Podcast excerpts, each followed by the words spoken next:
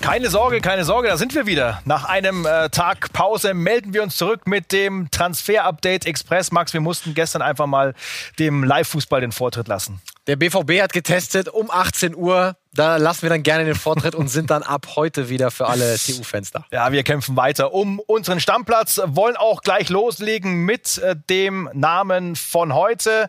Patrick Schick ist da in der Pole Position mittlerweile angekommen beim Medizincheck bei Bayer Leverkusen. Das sind die Bilder von heute. Wir hatten es ja auch die ganze letzte Woche schon berichtet. Es gab die Einigung zwischen den Clubs und vom Spieler auch. Problem war, die Nationalmannschaft kam dazwischen, musste er präventiv in Quarantäne. Jetzt hat es endlich geklappt. Er ist in Leverkusen 28 Millionen Euro, wie wir berichtet haben, dann das Gesamtpaket. Und Leverkusen hat den Volland-Ersatz und die ersten Millionen, die aus diesem Volland-Verkauf und dem Harvards-Verkauf in die Kassen gespült worden sind, wieder reinvestiert und das war auch bitter nötig in der Offensive. Also Daumen ganz nach oben für Patrick Schick. Er ist ein Leverkusener. Und wird das auch mit Julian Draxler passieren? Da gab es in Frankreich in der L'Equipe Gerüchte, dass da auch eine Verbindung besteht. Wie sieht's denn aus? Müssen wir aufklären. Es kam ein bisschen Drive rein. Ne? Heute die Berichterstattung der Kollegen aus Frankreich. Davor ja die Aussagen des Bundestrainers. Julian Draxler braucht ein bisschen mehr Spielzeit. Natürlich auch im Hinblick auf die Europameisterschaft im kommenden Jahr. Wir haben uns auch schlau gemacht und äh, wir hören von Draxlers Seite ganz klar, also Plan ist, eher in Paris zu bleiben und äh, da auf die Spielpraxis zu kommen, die Jogi Löw gefordert hat. Man hat äh, uns gesagt, es gibt ja diverse englische Wochen, die anstehen in den kommenden Wochen. Und da wird Julian Draxler gerade, wenn man bedenkt, dass der Paris-Kader nicht so wirklich tief ist, auch auf seine Minuten kommen. Und wir haben nie über einen Transfer geredet. Mhm. Viel lukrativer dass es jetzt unsere Einschätzung ist, für Julian Draxler ein bisschen noch zu warten, ein paar Monate und dann im Januar mit demjenigen zu verhandeln, wo er dann im Sommer 21 hin will ablösefrei zu gehen und sich dann natürlich nochmal ein bisschen Handgeld ähm, einzustecken und das Ganze finanziell nochmal attraktiver zu machen. Also eher nicht nach Leverkusen, das können wir ganz klar sagen, das sind unsere Informationen. Also erstmal weiter kämpfen, sich durchbeißen und natürlich auch das schöne Leben in Paris genießen. Ne? Der Vertrag, den er damals unterschrieben hat, der passt ja ganz gut. Der will gut. sie vergönnen, oder? Florian Thauvin, ein Mann von Olympique Marseille, auch in Verbindung mit Bayer Leverkusen. Ja, auch da gab es heute Gerüchte aus Frankreich und wir haben uns umgehört beim Umfeld des Spielers. Da wird uns gesagt, wir haben noch gar keinen Kontakt mit Leverkusen gehabt. Wie ist die Situation? Er kann sich alles vorstellen. Eine Verlängerung bei OM hat nur noch ein Jahr Vertrag. Was? Ne? Hm, Macht Deswegen ihn zu einem interessanten Kandidaten. Ne? Ist automatisch auf dem Markt. Deswegen er gibt aber auch noch keine Gespräche. Sie sind grundsätzlich für alles offen. Er war lange verletzt, ist jetzt wieder echt gut zurückgekommen, hat die ersten Spiele mit Marseille wieder gemacht. Kein Kontakt mit den Beratern und Leverkusen. Was nicht ausgeschlossen werden kann, dass Leverkusen vielleicht bereits in Kontakt mit Marseille ist, aber auf jeden Fall noch nicht heißt das Ganze. Aber auf jeden Fall wäre es auch für mich einer, der in der Offensive ein interessanter Mann wäre, wenn Leverkusen genau da eben Verstärkung sucht. Und eine Position weiter hinten, Rechtsverteidigerposition wir haben viel über Malonsar gesprochen, aber das hier ist Bunazar, ebenfalls Olympique Marseille. Ist das ein Kandidat für 10 Millionen äh, wäre zu haben?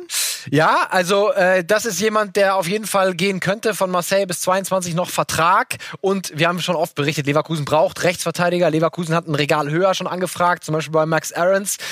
Der hat andere Ambitionen, der will ganz klar Champions League spielen. Bayern? Bayern zum Beispiel. Und Bunassar, das ist genauso eine Kategorie, die sie auch vorstellen könnten, zu Leverkusen zu kommen. Ähm, wirklich ordentlicher Rechtsverteidiger, der defensiv stark ist, aber auch noch in der Offensive zu gebrauchen ist. Ähm, hat sich echt gemacht in den letzten Jahren in Frankreich und bei Marseille auf sich aufmerksam gemacht. Also könnte ich mir vorstellen, müssen wir jetzt aber noch abwarten, ob das in den nächsten Tagen konkreter wird zwischen Leverkusen und Bunassar.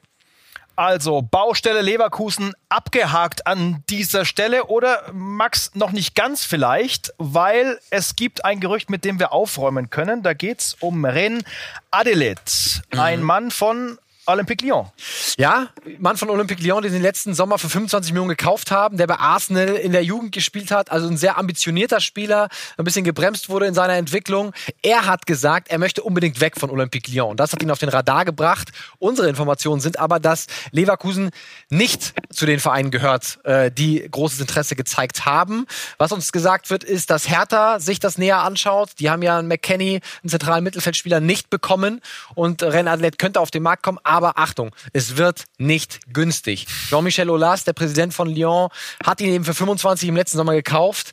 Und wir hören, das ist auch eine Information, Rennes bereitet ein Angebot vor.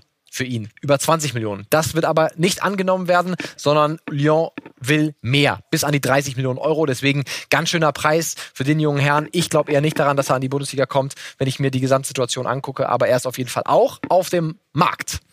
Und auf dem Markt ist auch der folgende Name, der sich offenbar entscheiden kann zwischen Frankfurt und Köln. Es geht um Aydin Rustic, einen Australier in Melbourne geboren, Teamkollege beim FC Groningen von Arin Robben und ja, Sie sehen es rechts außen auch äh, Konkurrent von Aaron Robben. Äh, böse Zungen könnten meinen, dass er vielleicht vor dem Oldie flüchtet in Groningen. Ne? Aber Aydin Rustic, wir haben es am Sonntag exklusiv gemeldet, ähm, er hat zwei Optionen in der Bundesliga, Frankfurt und Köln. Das hat er mittlerweile in einem Interview auch bestätigt. Und unsere Information ist, er hat sich noch nicht entschieden zwischen diesen beiden Optionen. Bei Frankfurt hätte er sicherlich ein bisschen mehr Konkurrenz. Die würden ihn, wenn, auf der 10 einplanen, Adi Hütter. Da ist aber auch Kamada da und äh, der wird eigentlich auch geplant als Stammspieler. Also da müsste er ein bisschen mehr kämpfen um die Minuten. Bei Köln, ähm, so wird es uns gesagt, hätte er es ein bisschen einfacher als Stammkraft dann gleich zu glänzen. Also die Entscheidung liegt bei ihm. Ich würde mich freuen, einen Rechtsaußen, der richtig Pace mitbringt. Nächster Australier vielleicht in der Bundesliga. Sieht sehr gut aus mit dem Wechsel zu uns nach Deutschland, aber noch offen, zu welchem Verein, Frankfurt oder Köln. Wie viel Pace ist in der Geschichte rund um Thiago Max? Wir müssen da wirklich festhalten an dieser Stelle, da müssen wir momentan auf jedes Wort aufpassen, denn es gab wirklich Stress und viel Wirbel um Thiago. Da gab es eine Presse Pressekonferenz im Rahmen der Nationalmannschaft und äh, da wurde er äh, von Kollegen teils als Lügner bezeichnet. Mhm. Äh, wie ist das angekommen und wie kam es vor allem zu dieser Sache?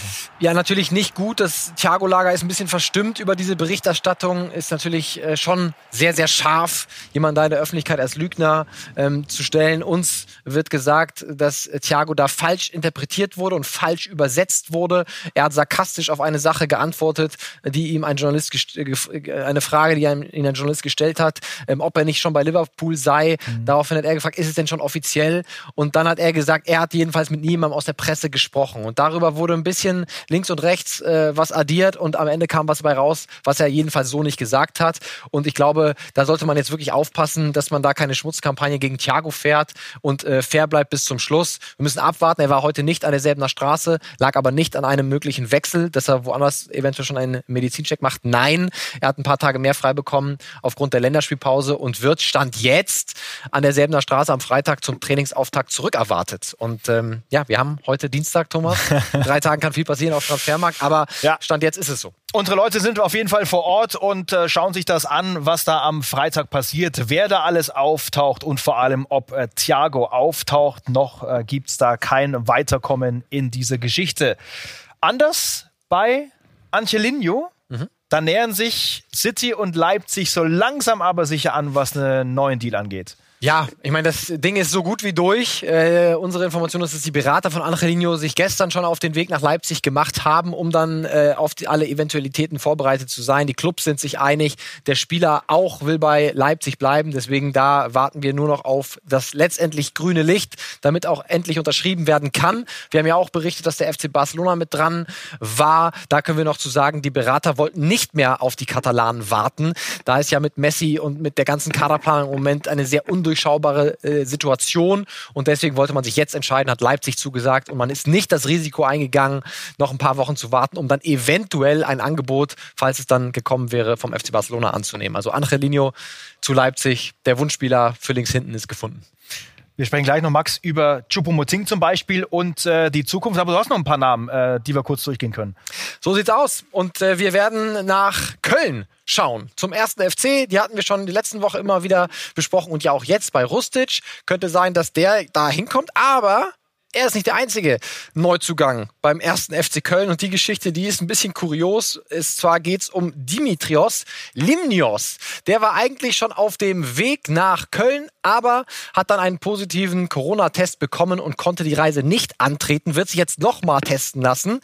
Die Frage ist, wie das ausgeht und davon hängt dann ab, wann er zum Medizincheck nach Köln wirklich kommen kann. Ist ein Rechtsaußen, also wer was für die Offensive bringt richtig Geschwindigkeit mit von PAOK Saloniki, kostet kostet 3,2 Millionen, gibt eine kompletten, komplette Einigung zwischen beiden Clubs und es hängt, wie gesagt, nur noch am Medizincheck. Hoffen wir mal, dass er dann ein negatives Ergebnis bald bekommt und nach Köln reisen kann. Und dann wollen wir noch mal zum internationalen Fußball schauen auf die Insel. Der FC Chelsea haben wir oft genug hier bes besprochen im Transfer-Update. Aber was wir nicht so oft besprochen haben, ist die Torwartposition. Denn da gibt es nach wie vor Probleme. Ein Abgangskandidat ist Kepa Arrizabalaga für 80 Millionen Euro damals gekommen, hat aber enttäuscht. Und jetzt gibt es eben immer wieder Gerüchte, dass er den FC Chelsea noch verlassen könnte. Und eins steht fest, Chelsea möchte ihm einen ernsthaften Konkurrenten an die Seite stellen und nicht nur Willi Caballero, den ja etwas betagteren Spanier. Ich glaube, so kann man es höflich äh, formulieren. Und wen haben sie da ins Auge gefasst? Ihn hier, Edouard Mendy von Start Rennes hat sich wirklich einen Namen gemacht in Frankreich. Irre Geschichte. Vor fünf Jahren wollte er noch mit dem Fußball aufhören, stand beim Arbeitsamt in Frankreich, war schon auf der Suche nach einem neuen Job und hat sich jetzt wirklich hochgearbeitet bei Rennes. Chelsea plant ein Angebot um die rund 10 Millionen Euro.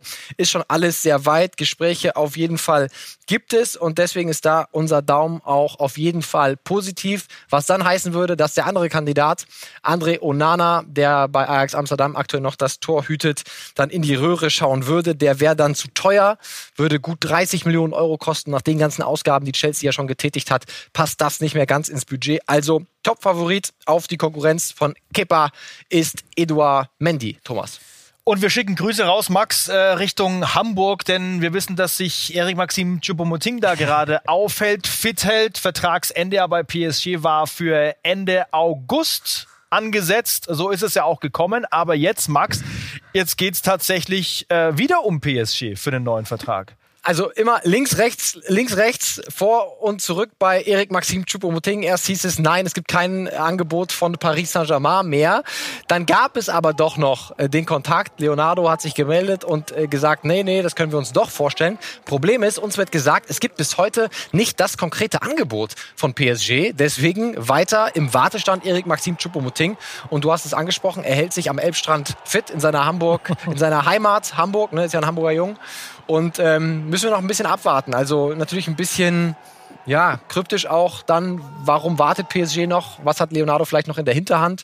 Sind wir noch ein bisschen geduldig, ein paar Tage und dann wissen wir vielleicht mehr. Aber aktuell eben, ja, es gibt das Interesse, aber kein Angebot.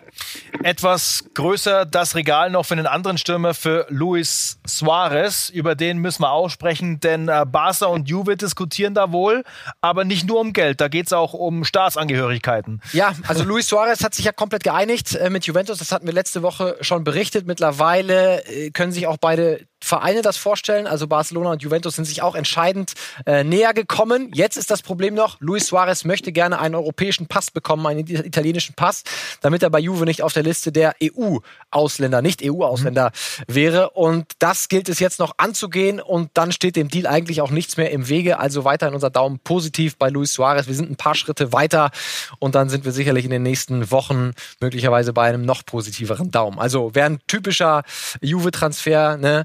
Äh, ein bisschen betagterer Spieler noch integrieren, Iguain weg, Suarez passt für mich da gut rein. Die Baller vor Verlängerung, Ronaldo noch da. Also das wird eine ordentliche Angriffsreihe bei Juve. Schöne Truppe, ne? Da können wir uns darauf freuen. Nächstes Jahr auch in der Champions League. Und wir wollen natürlich noch viel mehr über Barca wissen. Eine Mannschaft, die im Umbruch steht, landen da bei Memphis Depay und auch bei Samuel Umtiti.